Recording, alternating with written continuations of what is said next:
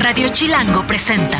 La maciza del chisme, la pulpa de la tendencia, el tuétano de la conversación. Jan Duverger y Pilinga 2 llegaron para preguntar: ¿De qué hablas, Chilango? Mira sus ricos tamales oaxaqueños. ¿De qué hablas? Aguante, caballero, de esa cascada masiva de amor, de felicidad por estar con ustedes. Yo soy Jan Duverger y esto es de qué hablas aquí en Radio Chilango 105.3. Eh, estamos harto felices de estar con ustedes porque, pues porque sí, porque la vida es bella, porque despertamos, porque estamos vivos, porque respiramos.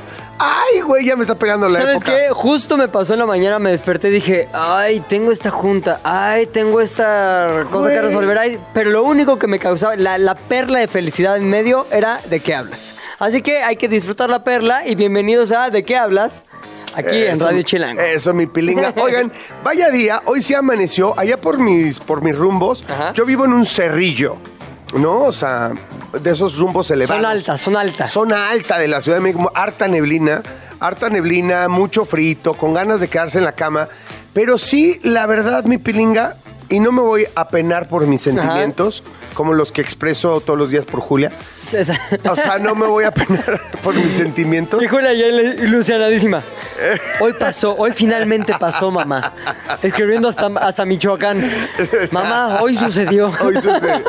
Oye, no, no, no, este, pues sí me paré y dije, agradecí mucho a la vida porque nos va bien, hay mucha Sí. chamba, pero además nos dedicamos a lo que nos gusta, nos divertimos, la pasamos cotorro, podemos estar, ayudar a la familia, o sea, bueno, por lo menos en mi caso, ¿no? Sí. Que ha sido un upgrade ahí de vida chipocles. Iba a decir chingón, pero como ya tengo hasta un no teléfono rojo, puede, por no, eso dije está. chipocles y ya no dije groserías ni nada así. Es que no se ha conectado a nada. No, pero no importa, pero el, el, el Paul va a ser como que aquí nos habla.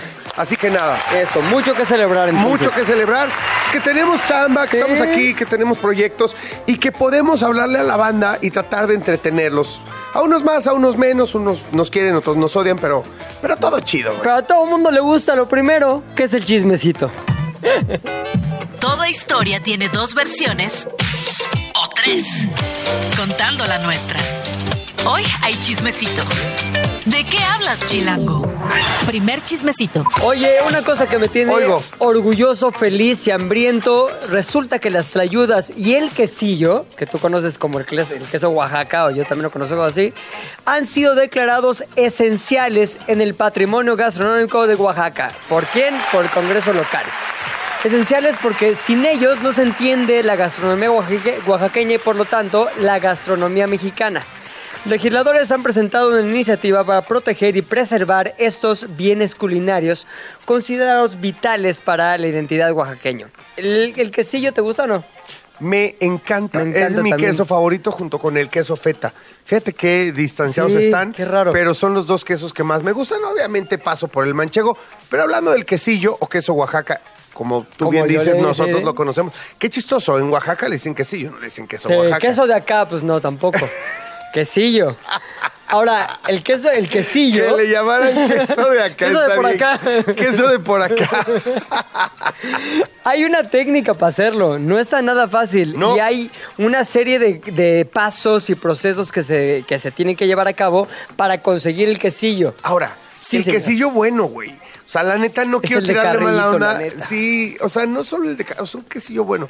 No sé por qué a las marcas industrializadas, o No sea, le sale. No le sale. No. Sabe a plástico, güey. O Sí. sea, neta dejen de hacer queso Oaxaca porque no le sale o háganlo bien. Que digan, no pude, No, no, no es pude. Malpex, no es Malpex. Además, cuando has visto un comercial de marca, ya sabes, acá súper industrializada, este, de queso Oaxaca, Nunca. porque, porque salen, saben que no le sale. O sea, lo tienen el producto para rellenar.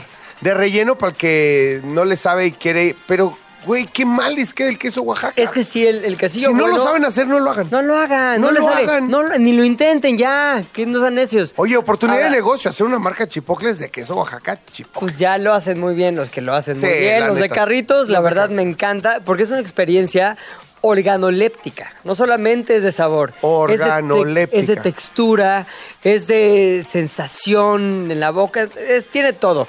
Ahora, hay una parte, o más bien un, un platillo que se hace también con quesillo, que es la tlayuda, que también fue declarada parte o patrimonio cultural, este, no, ¿cómo se dice? Cultural no inmaterial, exactamente. Patrimonio inmaterial, es decir, que no es como que una cosa, es un proceso o es una serie de pasos. Ahora, la tlayuda, que tú bien sabes, es como una, ¿cómo lo defines? Como una quesadillota así. Es como una pizzota mexicana, exacto. Como que tiene un, un pan, pero es de maíz, que entonces no es pan, es como una tortillota, ¿no? Así plana, y le ponen que su tasajo, le ponen quesillo, le ponen salsa, y es, uff. Sí, sí, sería como una especie de pizza oaxaqueña. Ajá. Que esto es propio del Istmo de Tehuantepec, de esa zona, porque también hasta en Oaxaca hay que ir dividiendo por regiones oaxaqueñas, ¿no? Ajá. Esto de eh, la tlayuda es muy propio del, del Istmo de Tehuantepec. Ahora, la Tlayuda ya tuvo su momento, digamos, de brillo en la cultura pop. El año pasado se llevó a cabo una competencia que la empezó Netflix, la verdad, y hubo un enfrentamiento entre la Tlayuda mexicana y el ceviche peruano. O sea, Oye. ¿tú eres Team Tlayuda o Team Ceviche? No, Team Tlayuda, pero de lejos, güey. O sea, y para ceviche el acapulqueño, o sea, la neta, mira, el ceviche peruano, la gastronomía peruana me encanta. Al Sí. margen de todo, me encanta, no la voy a criticar ni mucho menos, pero soy un enamorado de la gastronomía y la, o sea, no sé, la enorme gastronomía que tenemos en nuestro país. Pues te tengo mala noticia. No jugaba el ceviche acapulqueño, era el peruano el que Por jugaba. eso, por eso, pero digo, amén, o sea, entre tlayuda y ceviche peruano, me quedo con la tlayuda, e incluso, si hubiésese que tener que calificar entre ceviches, me quedo con el acapulqueño. Ahí está, Gracias. un aplauso, por favor, Paul. Ahora, en esa competencia que sacó Netflix, había muchos platillos este, locales muy importantes compitiendo. Por ejemplo, el choripán argentino, el acarajé brasileño, el ajiaco colombiano, el ceviche peruano, como lo dijimos, pero también la tlayuda mexicana. También el relleno de papa boliviano. ¿Hay alguno que hayas probado además de los Todos. comunes? ¿Todos? Todos. Yo nunca el acarajé brasileño, ¿qué es? El acarajé, según yo, es como una especie de tortita también como de papa. Ajá. Sí. Bueno, pues todos esos perdieron. Al final quedaron la tlayuda y el ceviche peruano. Y en la confrontación final, que sobre todo se dio en Twitter, todo el mundo peleándose ahí. Esta discusión que tuvimos aquí tú y yo, la llevaron a las redes sociales, a Twitter en específico. ¿Y quién crees que ganó? ¿Quién? ¿Quién crees? Pues la tlayuda. Exactamente. Ganó con el 46.8% de los votos, mientras que el ceviche peruano quedó en segundo lugar solamente con 45, muy cerca, pero en segundo lugar. Así que la Tlayuda en su momento fue la ganadora y hoy es parte del patrimonio cultural. ¿Cómo es patrimonio no qué? Patrimonio inmaterial de Oye, nuestro so- país. solo quiero decir una cosa. Sí, señor. Qué chistoso, o sea, bueno, no qué chistoso, qué oportunidad de negocio dejaron ir muchas televisoras, plataformas, eh, generadores de contenido antes de toda esta revolución de, de- de plataformas digitales, ¿no? Ajá. De generar este tipo de, de contenidos, explotar nuestra gastronomía, nuestra cultura, nuestra historia. Y ahora Netflix. El único que, el que lo hacía era el, Netflix, que comen jochos y hamburguesas los güeyes que hicieron Netflix. Y ahora se enriquecen con la cultura gastronómica Pero ve de qué toda curioso, América Latina. qué curioso que hagas esa, esa comparación, porque ¿quién lo hacía cuando no estaba Netflix? Lo hacía el gringo en México. ¿Te acuerdas de ese programa? No. Gem, gringo en México. ¡Claro! Que un gringo y, ah, miren, estos son los chapulines. Y ya como que comía y, Obvio. ah, ese gringo sí que disfruta nuestro patrimonio. Qué bonito. Vámonos. Chismecito 2. Siguiente chismecito también tiene que ver con influencers más grandes que Venga. la vida, como se dice en inglés. Larger than life. Hoy vengo súper bilingüe, ¿viste? No, cabrón, o sea, A ver, ¿tú sabes quién es Leslie Velázquez?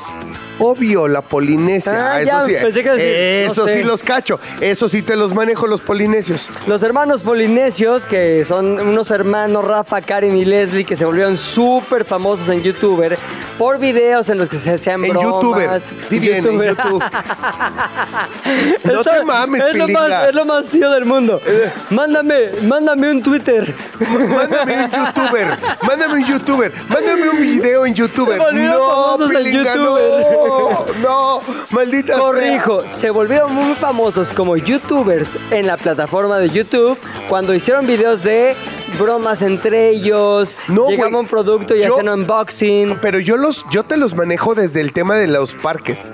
Ah, también. los parques de pero ya- diversiones. pero ya eso es cuando ya eran famosos. güey.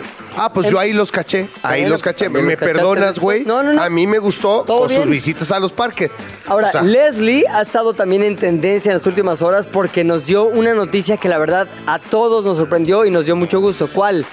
Va a ser mamá. le sacó roncha el piquete. Así fue, así fue, tiene 27 años, próximamente va a tener un bebé que apenas nazca va a tener su canal de YouTube y seguramente va a ganar más que cualquiera de nosotros en no, su pero, segundo pero eso está mal. ¿Sabes ¿Por cuánto? Está mal. No puedes exhibir a los chavos porque estás predestinando su vida. Los estás encajonando. Tienes que dejarlos en el anonimato y que cuando ellos tengan uso de razón, decidan a qué se quieren dedicar, qué quieren hacer.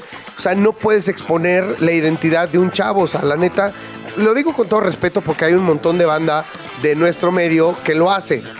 Lo respeto, pero la neta de las cosas es que estás coartando un montón de oportunidades y estás predestinando a los chavos, güey. O sea, Claro, estoy de no acuerdo. No, tú no explotes a tu chavo. No, te, he visto, no lo escucho, te, no. te he visto con ganas de explotarlo, sacarlo en por- redes sociales no, y todo. fíjate que no. ¿Y sabes no lo expongas. Ahí viene como la teoría de ¿por qué tener que pagar yo la colegiatura de mi hijo cuando la puede pagar él? Claro. O sea, no, lo pones ahí. ¿A costa de qué? De que a los 18 tenga confusiones y, se- y Oye. tenga problemas de, de- de- ¿cómo se llama? De autoestima, de y vaya que les va bien a y- los polinesios, güey. O sea, 2021 nada más como dato. Dice, el trío de hermanos es de los más populares en YouTube. Recibieron o ganaron entre 36.500 y 584.200 dólares al mes. O sea, vamos a poner medio millón de dólares para repartir entre toda la banda Eso es polinesia. lo que más. Pero imagínate, hay un, promedio de 200 mil dólares, o sea, como 4 millones de pesos al mes por ay, No manches. Oh, güey, tampoco, no hay que criticar, pues... ¿No critiqué? No, es si estás que no se- criticando, no se me te dio ocurre. un chingo de envidia. O sea, sé, sé sincero, güey. O sea, di las cosas como no, son, la güey. neta sí, la neta sí, pero qué bueno que va a ser mamá Leslie y que todo salga bien y que sea muy bonito el bebé y luego ¿Sabes? lo vemos en redes sociales. Yo, yo los vi, alguna vez fui a los polinesios, ahora recuerdo, Ajá. cuando mi hija menor todavía medio que vio los polinesios, porque ya mi hija ya tiene 13 años, ya es puberta, ya, ya no anda en eso, anda en otras cosas más terribles. Ya es. Swifty, Swifty, exactamente. Y, ay, por cierto, de Taylor Swift. Ay, ¿qué pasó? Así que chismecito. La Taylor, este chismecito dentro del chismecito, perdón, perdón, ahí les Inception va. de chismecito. Ayer jugaron los, los jefes de Kansas City contra los Chargers en el Arrowhead, en el estadio de los jefes, Ajá. en donde juega eh, Travis Kelsey, evidentemente el novio de Taylor Swift, que ya anunciaron que ya le compró una mansión y todo. ¿Es neta? Te lo juro, de 6 millones de dólares se van a ir a vivir juntos, güey. ¿Pero cuánto llevan? No sé, güey. Amor, flash, así intenso. Te amo tener una casa. Escucha, sí, te amo tener una casa de 6 ¿quién le millones compró de la casa a dólares. quién? Taylor- eh, uh, Travis Kelsey a Taylor Swift. Una casa para vivir juntos, escucha. Pero vi a Taylor Swift, obviamente, la televisión de Estados Unidos, cada vez que hacía algo Travis Kelsey o los jefes de Kansas City, eh, enfocaban el, el palco en donde estaba eh, Taylor Swift. Taylor. Taylor ya con la esposa de Patrick Mahomes, que es el, el quarterback de, de los jefes de Kansas City, y ya junto con otras chavas y amigas y otras esposas, harían, hacían coreografía que claramente la puso Taylor Swift. Claro. porque ella les contaba así de, eh, eh, eh, 5, 6, 7, 8, tan, tan, ah, ah, Ganen. oh, Uh, ah, ah, ah, touchdown. ah. Uh, ah, eh. Y, le hacía una seña con Taylor Swift, digo, con. Travis Kelsey, que también hacía Travis Kelsey.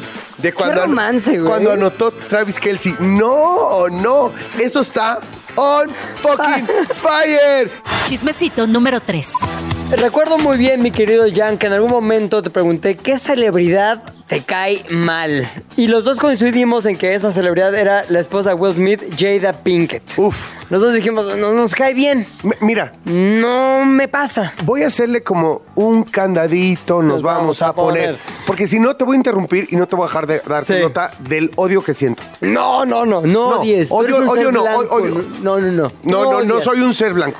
Bueno, no mientas. Un espíritu blanco de luz. Eres un ser de luz, no de oscuridad.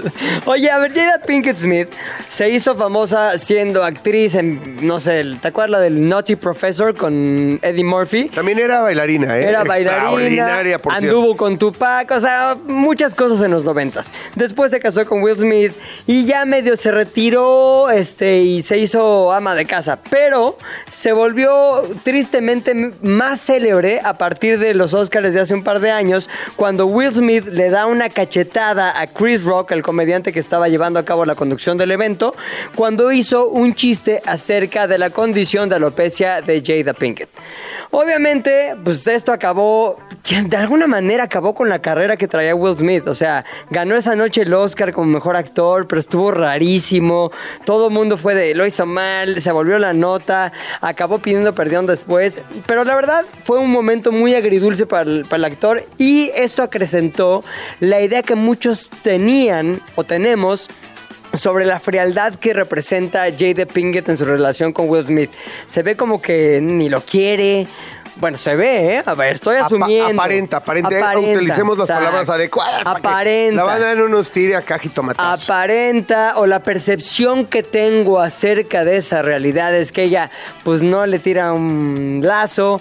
Si ya leíste el libro de Will Smith, ahí cuenta cómo tampoco ahí le tiró un lazo. No, y que le puso el cuerno, ¿no? Le Con- puso el cuerno con, con- el amigo de un, de un hi- hijo, hijo. con- O sea, todo rarísimo. Todo mal. Pero, este, digamos que lo que es chismecito ahorita es que esta agresión, según Jada Pinkett, hizo que la pareja se juntara más y se replanteara la relación que tiene Jada con Will Smith y la revelación que dio sobre su matrimonio es que después de que ocurrieron esas cosas, es decir, la cachetada, ella se dio cuenta que tenía que pasar eso para que ella supiera que sí tenía que estar con, Will Smith. La verdad a mí se me hace muy raro, no veo como un acto de violencia tal pueda este, alinearse con el amor, pero a lo mejor, y con esto cierro, Kalimba tenía razón, en el caso de Jada Pinkett Smith. Cuarto chismecito. Siguiente, ¿sabes quién es Bruna Biancardi? Suena que está guapísima. Sí, sí está. No hay Bruna fea, ¿no? No, no hay Bruna fea. No hay ni una sola que tú digas, ¿cómo se llama Bruna? Y te Eh, digo una cosa, no hay mujer fea. No, no, Feos no. estamos tú y yo. Bueno, pues porque no somos mujeres, pero espérame que nos pongamos peluca y vas a ver la guapura. A ver, ¿quién es Bruna?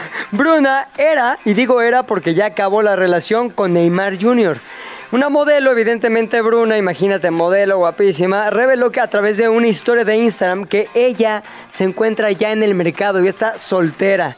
Y la única cosa que le une al jugador, con el que todos la, la relacionábamos, es su pequeña hija, la cual, por cierto, nació en octubre de este año. O sea, Oye, pero la chavita ya no le tocó estar con su papá y su mamá juntos. Yo recuerdo que todavía Bruna como que aceptó el, el procrear con Neymar porque había firmado algo sobre, eh, sobre la infidelidad, que iba a ser fiel, o sea, que prometía Claro. ya ser fiel y que... Había yo- compromiso. Ah, sí. O sea, no, no, un compromiso de, sí, sé que soy, soy el güey más infiel y además tarado porque me cachan, porque lo hago públicamente. Ya no lo voy a hacer, tengamos esta relación, déjate ir, deja que tengamos, o sea, tengamos familia y todo, y no manches. Se cansó. Bruna se cansó, explicó que eso precisamente estaba cansada de que la vinculen constantemente con noticias relacionadas con infidelidades y notas horribles de Neymar y razón, más razón suficiente para acabar con la relación. Ahora, ella puso, ¿no? Este es un asunto particular, pero como diariamente me vinculan a noticias, rumores y chistes, informo que no tengo ninguna relación con nadie, escribió. Y añadió lo siguiente, somos los padres de Mavi y esa es la razón de nuestro vínculo. Espero que me dejen de vincular a las frecuentes noticias. Muchas gracias. Oye, es muy triste porque la verdad, como bien lo dices tú, en junio pasado este, se había revelado que también Neymar había mantenido relaciones sexuales con la influencer brasileña Fernanda Campos cuando en la víspera de San Valentín. Cuando más cerca debe estar de tu pareja. Cuando más bonito es todo, el romance, todo, ¡pum! Le puso el cuerno. Y otro escándalo durísimo de la, la falta de fidelidad de Neymar es aquel que se hizo este, muy viral y también muy público cuando estuvo pidiendo fotos reveladoras, por así llamarlo, a una modelo que tiene su OnlyFans. Así de pásame tu pack. Oye, pásame tu pack. Y ella Es, una paga, es un acaso el Neymar. Paga, el, paga el OnlyFans. Le dijo básicamente eso. O sea, ella ya vendía esas fotos a través de su, plata- de su plataforma, pero él dijo, oye, pues un descuento por ser Neymar, no ni más. Directamente, si quieres entrar en las fotos sin censura, pagas. Y como no quiso pagar, lo hizo público. Neymar, o sea, a ver, Neymar que gana millones y millones y millones de dólares. ¿Para qué te metes en esa bronca? Pagas el OnlyFans y ya, ¿no? O sea, digo, ahora, quiero ser muy puntual en esto y ponerme Sí. un poco serio, porque siempre nos tomamos a broma las tonterías de Neymar. Me parece que los hombres, y particularmente los fanáticos del deporte, y que lo admiramos, y lo pongo entre comillas, porque yo dejé de admirarlo hace mucho tiempo. Estoy de tu lado. Este, no le tenemos que estar chillando la gracia a nuestros deportistas sobre estas cosas. Son unos vulgares maltratadores de, de mujeres y, y Neymar no me representa. O sea, no me representa, yo que soy pambolero y que me, no me representa. Se hace el cagadito siempre con este tema de las mujeres y me parece violento, me parece acosador. Nada más que como es Neymar, no hay bronca. Hasta que le pase lo que a Dani Alves. Claro, ¿Me entiendes? claro, hasta que claro. le pase lo que a Dani Alves, hasta que no pueda volver a ver a su chavita, a su hija, ¿me entiendes? Hasta que no le pongan un hasta aquí, hasta que se acabe su carrera y los jeques árabes le dejen de pagar cientos de millones de dólares al año y se los queme con sus cuates haciendo sus porquerías. Así que, ¿qué? Ya, es que mira, ya Paul se enojó Sí. porque estoy hablando mal Ya. de Neymar. Si vas a hablar así de Neymar, mejor cámbiale de nota. Exacto, o sea, ese es tu problema, ¿va? Tú apoyas a Neymar, Paul. Ah, Ok, gracias. Bueno, nomás quería decir eso. A mí Neymar, por más que haya pambolero y tal, no me representa, no me parece chistoso. Y qué mal por Neymar. Neymar, perdiste a Jan y perdiste a Bruna. Y el chismecito final. Beso en la boca, es cosa del pasado. Oye, Manuel Turizo se dio un beso en la boca y lo presumió en su Instagram con su jefa. Del Yo- tra- de la chamba. Esa... eh, No, no, no, con Ah, su no. mamá, Ah, güey. Dije, órale, qué oficina tan candente. ah, ya me tranquilizaste con su mamá, no está no, raro. Manuel Turizo, fíjate que la imagen desató cualquier cantidad de debates en redes sociales sobre la aceptivi- no, ¿cómo dice? aceptabilidad. Ajá. Ah, pa- sobre aceptar este gesto, no, la verdad es que es muy criticado. Dicen, oye, es que es muy raro, está me- medio bizarrón besar Está a tu mamá rarísimo. en la boca. Yo, honestamente, soy de los güeyes que está de acuerdo en que hay familias que son como touchy, como, como touchy, dicen en, No, no. en inglés. No, no, no. O sea, que son cercanos y cariñosos. Hay gente que se saluda de ¿Qué beso la tal la boca. cara de desaprobación de los hombres? Y de, no, no, este cuate está loco, man. Oye, ¿sabes qué? Hay mucha gente que argumenta que en algunas culturas es un gesto de afecto aceptado, instando a respetar las diferencias culturales y familiares. O sea, por ejemplo, como los Fernández, güey, le daban Ah, a Don sí. Chente, todos los hijos le daban Beso a papá. beso a papá en, en la boca. Está O- raro, perdón. Ah, ok, está Perdón, raro. está rarísimo. Sobre ¿Por todo si estás vestido del charro, papá. ¿Por qué, güey? Bésame en la boca, solo hay 600 mil personas güey, viéndonos. O sea, con un pantalón con huevo Exacto. partido. Pantalón tasajeado, así. Pantalón que te tasajea. que te, Mira, papá. Que te pone de barba partida. Ay, No puedo, Fernández. pero bueno, yo, fíjate que hasta el gesto de los Fernández me parece. A ver, yo no soy, yo no así, pero me parece Bonito. aceptable. No, no bonito. No, Tierno. acep- aceptable, güey. No quieras poner adjetivos en mi boca. Ni, ni adjetivos ni nada pongas Nada, en mi boca. no, no. Tú, nada. Lo único que digo es, güey, es hijo, su mamá, cariño. Igual así se demuestran el cariño. Vamos a hacer una, una aseveración así muy tajante. ¿Estás a favor o en contra de los besos a los hijos en la boca? Pues todo depende. A ver, enséñame la foto. Es que no, ¿No, la has he visto la foto? No he visto la a foto, güey. Ahí te va. Te ver. voy a poner en tu iPad. A ver. No, mira, acá, acá, acá tengo el Instagram. Rápido, a ver, buscamos Manuel Turizo. Manuel Turizo, mamá, Manuel caldeo. Ponle así esas Turizo. palabras. Aquí está. ya, ay, ya. ¡Ay, güey! A ver, dime si esa foto está normal y buena onda, güey. Se la ves afuera, afuera de un kinder esa cosa y dices, no, ya sé, ya A ver, les voy a describir lo que estoy viendo en la foto y, voy a tener que desdecirme. A ver. Como dijeran en mi pueblo. Ahí güey. está. A ver, ¿Qué está Manuel viendo? Turizo en unos shorts de tela muy ligera Sí, que, que, que es el mismo estampado de su camisa de manga corta, Muy turizo. muy turizo, de tela muy apretada en sus, en sus piernas Ajá. y en todo su cuerpo muy apretado. Y está en un jet privado, en donde hay dos asientos. Hasta ahí todo bien, vamos perfecto ahí. Así que se ven las pantallas del jet, del Learjet y toda la onda. No sé dónde a dónde van, pero bueno, van a viajar. Está su Ajá. mamá del otro lado Claro. y su mamá lo está como abrazando con una mano por, por la espalda y con la otra le toma la barba y le da un picorete. Pues ma- ma- se siente más romántico que otra Sí, cosa, está ¿no? muy romántico. Y luego hay un carrusel en donde ves las fotos de Manuel Turizo a- abajo del avión y luego otra vez arriba del avión, tomando la mano de su mamá entrelazadas, Ajá. muy entrelazadas los dedos Ok. y recargando en su chamorro. Y en esa apretada tela a la y cual en esa escribías. apretada- está muy mal. Está rarísima, Ok, esta, esta, esta acción está rarísima. Entonces te pasa al lado, a mi lado, que es no apruebo besos así raros de boca de hijos Ok. papás. En, en este caso, ahora, seguramente le debe valer. Puedes gorro. hacer una excepción a mi regla. Pues sí, güey. es que- a mi tan amada regla de besar. No, güey. ¿sabes? No, está rarísimo ya. Es- no hay en cómo. este caso está raro. Lo único que tienes que aceptar es que hay que respetar los usos y costumbres de la banda. Se o sea, respetan, cada que quien. nosotros no lo aceptemos, pues en realidad seguramente a Manuel Turizo y a su jefa le dan lo Sí, mismo. va en su Ahora Learjet. bien, o sea, la señora siendo no mi jefa, porque no lo es, me parece muy atractiva. Es una señora muy guapa. Sí. ¿Quién fuera eso no Manuel tiene- Turizo? Dice Jan. Que eso no tiene nada que ver con la aceptación o no aceptación del hecho. Vámonos porque me estoy metiendo en problemas. Vámonos. Después de estos comerciales, le seguimos a ¿De qué hablas? ¿De qué hablas? Ya regresamos a ¿De qué hablas? ¿En qué estábamos? Jan y Pilinga 2 saben mucho, pero no todo. Por eso tuvimos que llamar a un especialista. ¿De qué hablas, Chilango? Ay, Dios mío, ya estamos de regreso. Ya que empiezas el bloque con ay, Dios ay, mío. ay, Dios mío, ay, mi Dios, Ay, mi dijera mi, Dios. tía. Fíjate que ahorita que decía él, como dice la ID, que Pilinga y su servilleta, pues no sabemos de un chorro de cosas, entonces, pero siempre tenemos dudas. Y, y este tema es uno de muchas dudas. Voy a decirlo, fíjense. Sí. Infidelidad, Ajá. no monogamia. Ajá. Dudas. Así, en la misma frase, dudas, no dudas. monogamia. Poliamor. No. El sonido.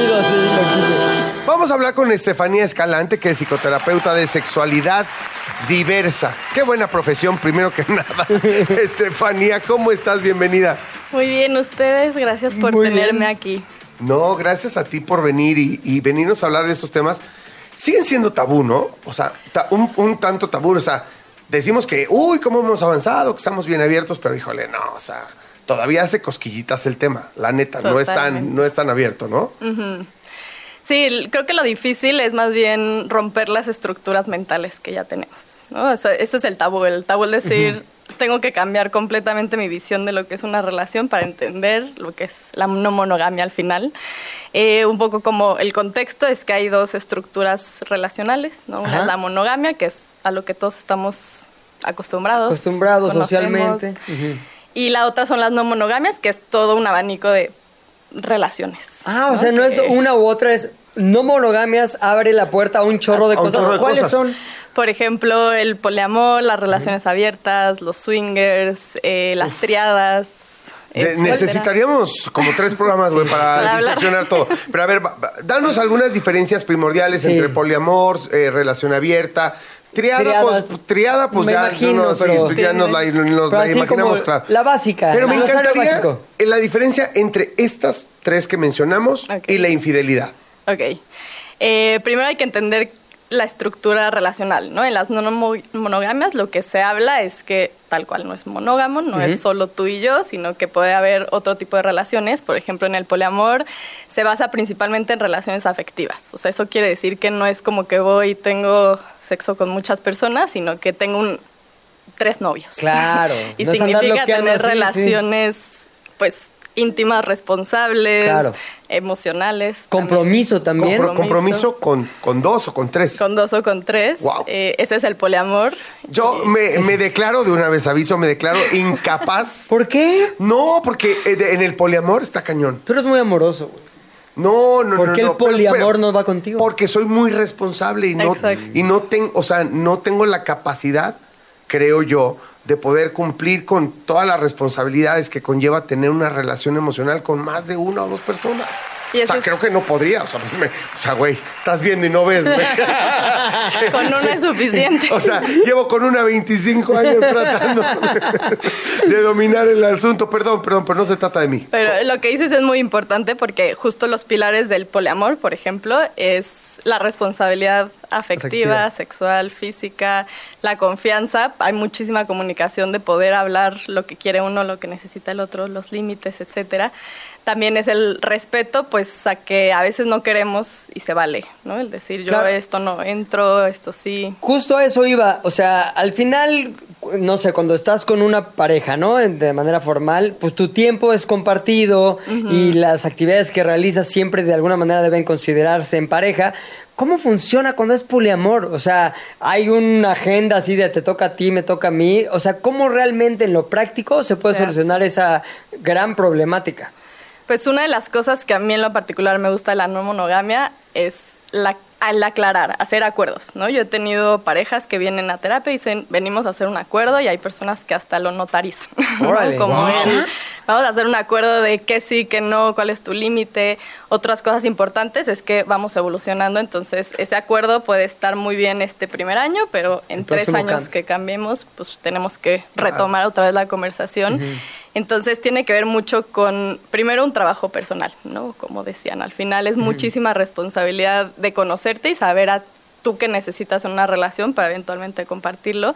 Y pues si hay acuerdos de eh, dos veces a la semana, fuerza nos tenemos que ver nosotros como pareja, o no puede entrar nadie más a nuestra casa si es que compartimos la casa. Oye, alguien en, en terapias, evidentemente sin revelar identidades, eh, Aunque las conocemos. No, no no. Pero alguien en terapia te ha, te ha dicho, te ha manifestado de, oye, pues tengo mi relación con A, con B y con C. Pero de repente B y C ya no tengo tantas ganas, ya solo tengo ganas con A. Ando más A. Después del tiempo, después de un tiempo, ya está feliz con B y con C y con D. ¿Cómo le hacemos? Pues ahí es primero aceptarlo, ¿no? Al final creo que todos estamos en una situación en la que por más comprometidos que estemos nos va a gustar alguien, nos va a llamar a alguien, nos va Te a cierra el ojo la B.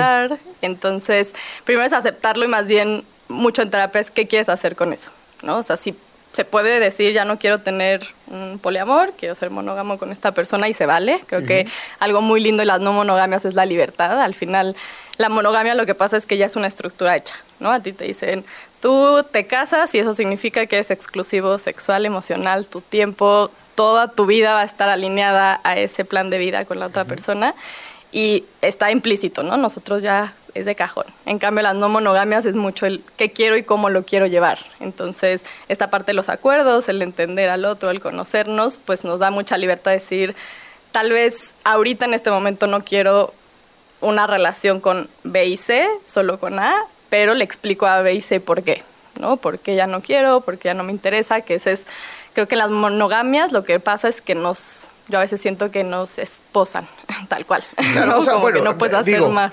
Creo que eso que dices, eh, muchas veces sí es por estructura, pero a veces es por convicción. Nada, más- nada más No, hay que dejar abierto que hay relaciones Sí. monógamas que por Que convicción es amor, ¿no? Ahora- Cristina Pacheco, o sea, vivió toda su vida Claro. esto. Ahora, a mí me suena que la persona que decide entrarle al polimor, a lo que sea, requiere o te requiere una personalidad muy específica o por lo menos la apertura que no es muy común. O sea, ¿cuáles son las características que tú identificas en alguien que sí le ha entrado de manera correcta al poliamor, por ejemplo?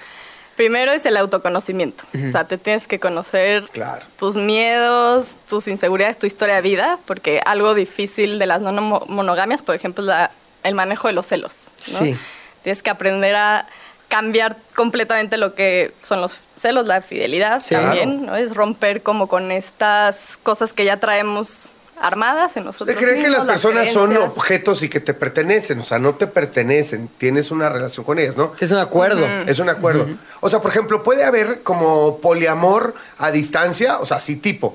Se va una de las parejas, tiene relaciones corpóreas con, con- con otras parejas y ya nada más tiene un emocional contigo. ¿Eso se vale? ¿Se vale? A Sí. distancia, sí, ¿no? Eh, por ejemplo, hay un término que se llama eh, vínculo satélite, ¿no? Que supongamos que yo tengo una pareja. Ya le pues, pusimos nombre. Vínculo Pues cuapa. formal, cuapa, exacto. Depende del lugar del mundo donde esté. Pero es entender que con esa persona solo tengo encuentros en ciertos momentos Sí. pueden ser encuentros muy poderosos, con mucha conexión, de mucha vulnerabilidad, pero no significa que, obvio soy responsable afectivamente, pero no tengo mi día a día en una relación con él, ¿no? Más bien es, tengo tal vez otro tipo de relaciones y a esa persona sé que tengo una conexión específica y la voy conectando momento, en sí. su momento, etcétera. Eso, lo que pasa con el, las no monogamias, o sobre todo el poliamor, es que se entiende que el amor es único e ilimitado, ¿no? O sea, tú me puedes amar de una manera muy diferente a la que tú me puedes amar, y yo puedo amar muy diferente a cada uno, porque cada uno es único a su manera, ¿no? Claro. Entonces, eso es la ver, parte ¿Qué nivel de evolución requiere, la neta? Nah, muy cañón, muy cañón. Y estoy tratando de, de- de entender estas herramientas y estos conceptos eh, para llegar a la palabra esta que le- la hemos evadido un poco, pero es infidelidad. Me parece que la infidelidad puede ser, porque es a todas luces la infidelidad es un tema negativo por, por donde la veas, ¿no? Y entonces podemos llegar ahí si no le abrimos la puerta a estas posibilidades. Porque la infidelidad es mentir, es engañar, es... eh, Traicionar, traicionar. y, y creo que tenemos estas otras herramientas antes de llegar a la, a la infidelidad. Claro. O sea, aquí justo volvemos un poco a la, a la idea de lo que es cada estructura, porque en la monogamia la infidelidad ya viene paso a paso, ¿no? Claro, O sea, ya sabes. Si tú quieres a alguien más, si te gusta alguien más, si te atrae a alguien más, si pasas tiempo con alguien más, a veces hasta si tienes otros planes de vida, ya puedes llegar a ser una... eh, Hasta si le pones like en Instagram. Exacto, ¿no? Ah, ¿qué Como onda? que ya está mucho más claro el esto sí, esto no. Y en las no monogamias tú decides qué es infidelidad. Entonces, por ejemplo, infidelidad sería el no hablo con quién estoy o no cumplo los acuerdos que hemos quedado. Y entonces, al menos para mí las no monogamias se vuelven mucho más fáciles de no poner infidelidades porque es muchísimo más claro el qué sí puedo hacer y qué no. Y como decía, los pilares, lo más importante es la comunicación y la honestidad, porque al final de esto se basan las relaciones. Yo tengo una duda. ¿Es posible aquella persona que creció este, teniendo relaciones monógamas que pueda avanzar a no sentir celos e intentar la no monogamia? ¿O ya viene tan, está tan arraigado ese sentimiento este, de los celos que ya es casi imposible hacer el crossover de una vida a la otra? La mayoría de las parejas que vienen empiezan de monogamia y van abriendo sus relaciones, pero sí es muchísimo trabajo individual y sobre todo saber que vas a cambiar completamente Sí. quién eres, ¿no? Porque al final terminas cuestionándote qué significa una relación, qué significa el amor, cómo es para ti la fidelidad o no. Entonces, para mí es un- una herramienta de autoconocimiento porque es muy lindo ver la evolución de la gente que dice, pues obvio siento celos, pero ya es mi tema. ¿No? Los celos significan que yo tengo que trabajar en mí porque estoy inseguro, porque me comparo con esta otra persona, pero no es que yo en mi poliamor te quiera hacer sentir inseguro, sino Claro. que es parte del quién somos. Sí, yo, yo creo que hay, hay que entender y leer muchísimo y platicar con gente preparada como tú muchísimo. Eh, espero que regreses y que pronto podamos continuar esta plática, pero por lo pronto, ¿en dónde te pueden encontrar? ¿Dónde te pueden leer? ¿Dónde te pueden consultar? Perfecto, pues yo doy eh, justo sesiones psicoterapéuticas de pareja, doy cursos también en temas de cómo los celos, manejo de celos de amor, entonces mis redes sociales me ponen como incomodidad ser, justamente hablar de temas incómodos todo el Arroba tiempo. incomodidad ser. Es que mira, ya rápido, nada más Sí. me pongo en esa situación de que cuando tienes una pareja y de repente rompen la pareja monógama y dicen, bueno, vamos a tener poliamor, de repente, si tú eres la pareja en la que ya fue porque se casaron, por costumbre, porque, porque eres el proveedor y Sí. tal, de repente las otras parejas pueden significar el, la diversión, la buena onda, lo divertido y, y lo otro, lo cotidiano, lo aburrido. Hay que tener mucho cuidado. Creo que hay que poner todo en un equilibrio para que realmente sea justo en términos emocionales. Claro. Ay, hijo, que quiero Ah, seguir está bonito, yo también. Ya, Rodrigo, ven otro día. No, no no. cierto. Que venga a platicar. Gracias, ¿eh? a ustedes. Te esperamos gracias. nuevamente por acá porque nos dejaste con más dudas ahora. Sí, exacto. Total, ahí espero su, su lista de Vale. preguntas. Claro que sí, Estefanía, gracias. Gracias. ¿De qué estás hablando, Chilango? ¿Qué fue? Bueno, pues es el momento de recibir a nuestro siguiente colaborador. Ya lo conocemos todos como Rodrigo Historias Chidas. Él siempre tiene la, la sutileza, la sensibilidad de encontrar historias en la ciudad también. Es un pequeño Cristino Pacheco. Todavía te falta mucho camino por recorrer. Sí, exacto, exacto, exacto. Pero, pero bueno, hoy Pero en vas. honor a doña Cristina, eres el Cristino Pacheco. Exacto, muchas Oye, gracias. Tú sí muchas la gracias. admirabas mucho, ¿no? Ya me habías hablado que Sí. es uno de tus Sí, sí, pilares. de mis pilares. Tuve un encuentro no tan agradable con ella. Me regañó por alguna cosa que no contaré. En la calle, muy cerquita de donde me encontré a Cristina Pacheco, en Alfonso Reyes, en la colonia Condesa. Alguna vez me encontré también a Elenita Poniatowska, Ajá. que tengo mi foto con Elenita, y con varios más, ¿no? Muy Pero, bien. pero un saludo hasta donde esté. Así mi es. querida Cristina. Oigan, yo también soy poli, ¿no? Pero pol- Sí. políglota. Hablo Ah, ah, español, ¿Qué tal? inglés y Fue tonterías. preparando su chiste así Exacto. como Sí, sí, 15 sí, sí. minutos. Exactamente. ¿Qué digo? ¿Del ¿Qué poli digo? por Cristina? ¿Qué digo? No, por el poliamor. Eh, déjalo en paz, güey. Oigan, hoy, le- hoy les, eh, les quiero preguntar algo. Sí, señor. ¿Ustedes qué prefieren? ¿Santa Claus, Reyes Magos o Quetzalcoatl? Ay, la neta Santa Claus. es que sí, güey. Ay. Ahí te va cuál es mi experiencia. A mí los Reyes Magos me traían ropa. Ah. Que cuando tienes ocho años es como, ay, estos Reyes Magos son aburridísimos. Y Santa Claus que el carrito. Qué cañón, ¿no? Hay un tema ahí cultural, un día hay que hablar. Ajá. ¿Por qué en algún momento a la generación de nuestros papás se les ocurrió que estaba Chipocles, que Santa Claus fuera el que trajera regalos y los Reyes Magos ropa? Es como... ese- Exacto, hubieran mandado las cartas al revés, la al carta revés, de los juguetes a Ah, los reyes. Al revés, y así, o sea, que hubieran ahí sí, switchado de vez en cuando para no hacerles tan mala fama a los reyes. No, hombre, En a mí sí me pasó ya era- y por eso mi preferencia está así. Re- Santa Claus, Ajá. Reyes, Quetzalcóatl, porque me imagino que va a traer ahí un elote, no sé. Un zompantli. Un Exacto. zompantli. ¿Tú, Jan? Pues yo soy en Santa Claus, los Reyes Magos y, y Quetzalcóatl, pues no sé, no sé por Es qué. que está rara la pregunta. ¿Por qué Está rara, güey. O sea, ¿por qué me metes aquí a Quetzalcóatl? Me- siento que me quieres dejar como un ignorante. A ver, cuéntanos. No, no, no, no. Vamos a remontarnos a 1930. Ok. Hace noventa y tantos años, ¿no? No soy muy bueno para los números, noventa y algo de años. 96 años. Tres, algo. Por ahí. Había un presidente que le decían el nopalito. Ajá. Pascual Ortiz Rubio. Rubio. que también le decían Pascual Ortiz burro, porque decían que era bien burro, ¿no? Ajá. Ese presidente venía en 1930, veníamos saliendo de la revolución, el nacionalismo estaba todo lo que daba. Entonces, ¿qué queríamos? Lo mexicano, la sandía, el nopal, la tlayuda La de la que hablaban hace rato, lo mexicano. Entonces Pascual Ortiz Rubio dijo, oigan, a mí esto de que esté llegando una figura extranjera como Santa Claus a traerle regalo a los niños mexicanos no me gusta tanto, pero tampoco me gusta mucho lo de los Reyes Magos. Veníamos saliendo Árabes. de la, de la guerra cristera, además, también, ¿no? Entonces había como mucho resentimiento contra la iglesia. Dijo, tengo una idea Se me ocurrió algo buenísimo. cañona. ¿Por qué no que en lugar de que venga Santa y que vengan los Reyes, que venga Quetzalcoatl y le traiga Ájale, Jalisco. regalos a los niños mexicanos? Además, Pascual Ortiz Rubio. Oye, Ajá. los políticos mexicanos no han cambiado Eh, no, nada, no, no. nada, nada, Nada. güey, en, en casi Ráscale 100 años, tantito y es güey. la misma onda.